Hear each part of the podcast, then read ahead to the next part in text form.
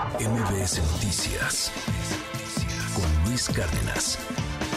Le enlazo en estos momentos y le aprecio mucho al presidente de la Asociación Mexicana de Hoteles, a Javier Saldívar, que me tome esta llamada telefónica. Javier, ¿cómo estás? Muy buenos días. Muy buenos días, Luis. Aquí echándole muchas ganas, tratando de que sea pronta la recuperación aquí en el puerto de Acapulco, Luis.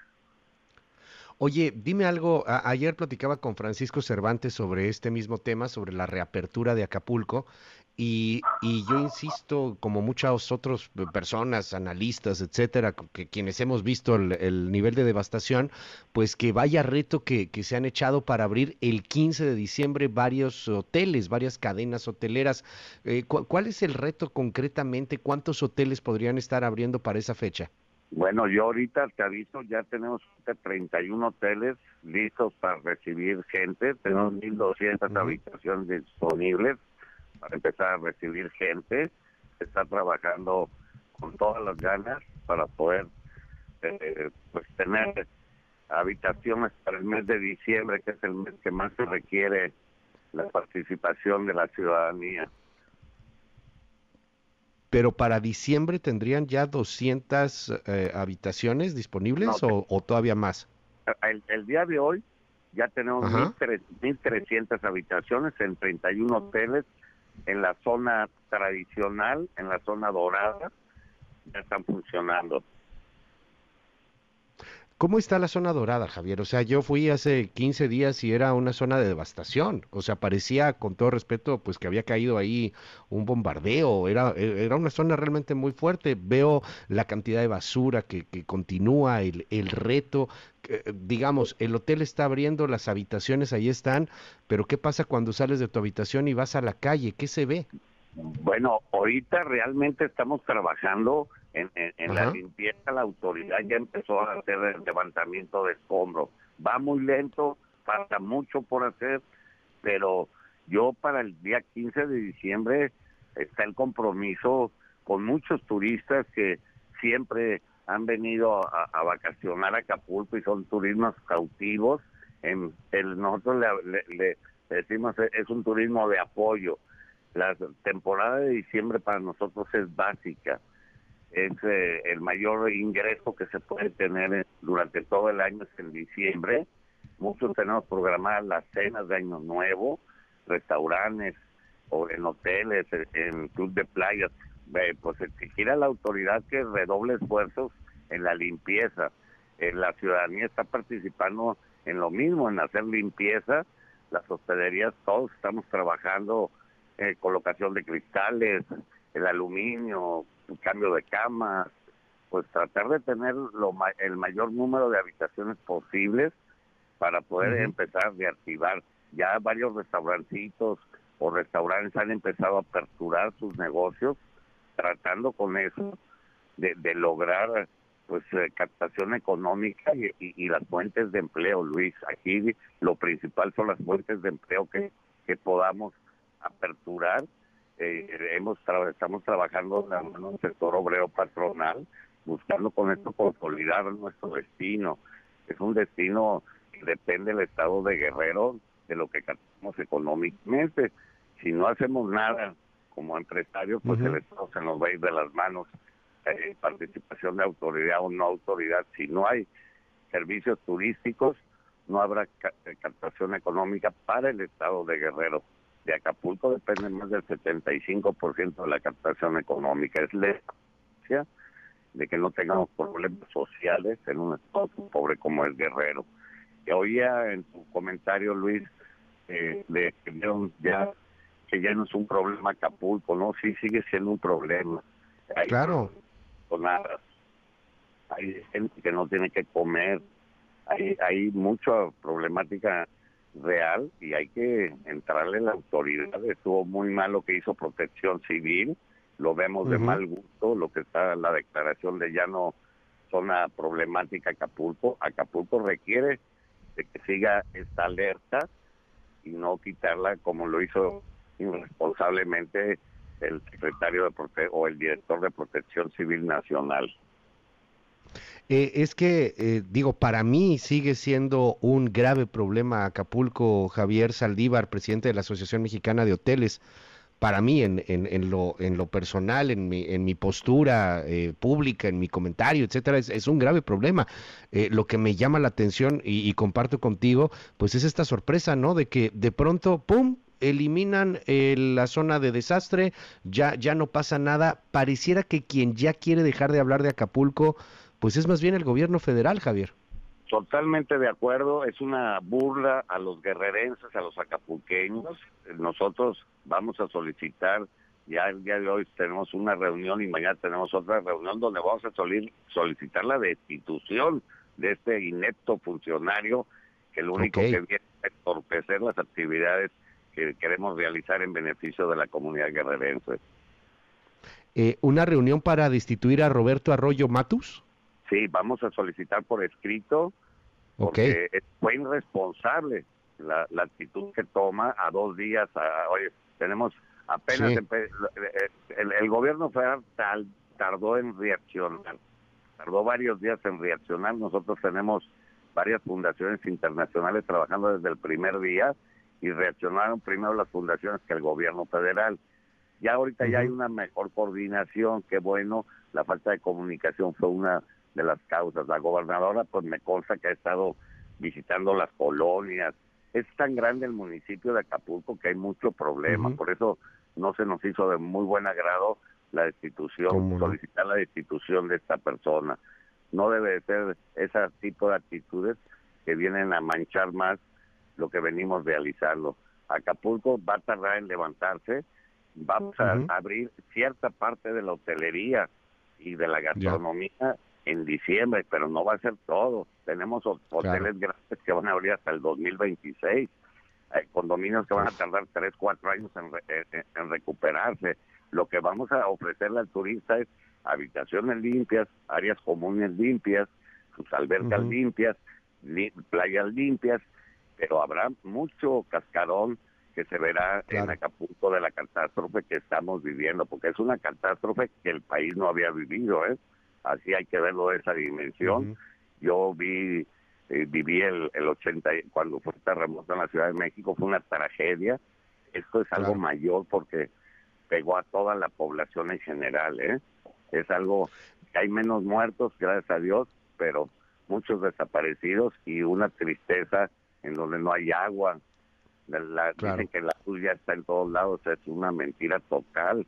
Todavía no estamos recuperados de la energía eléctrica en muchas colonias. Estuvimos en Garrapatas, que es en Loma de, de, Chapultepec. Pues no tiene nada, no hay luz, no hay agua, no hay muchas deficiencias.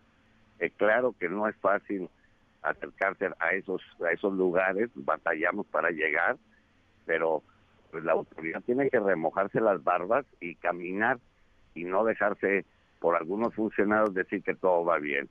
Yo siento que el presidente de la República debe de actuar y actuar firme en esta toma de decisiones. Lo que hizo este funcionario de protección civil es una vergüenza. Él, como está sentado cobrando y le vale uh que suceda, pues es muy delicado ese tipo de actitudes. Dime algo, eh, Javier, la gente eh, está sumida en lo que eh, pues es un, desastre, esta catástrofe.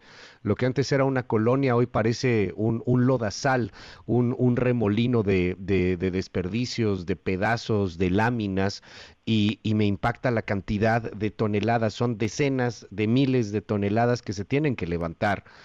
Van a abrir ah. en diciembre algunos hoteles y, la gente ¿qué, qué, está haciendo, qué necesita, cómo se puede ayudar, porque pues claramente de aquí al 15 de diciembre hay colonias que se tienen que volver a construir, que se tienen que volver a hacer.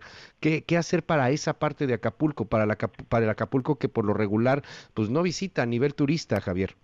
Sí, mira, Luis, nosotros a través de las fundaciones, eh, fundaciones de las más a nivel mundial están trabajando hombro con hombro con todos nosotros ellos eh, cuentan con recursos internacionales, ellos lo único que tienen miedo es dar el dinero al gobierno.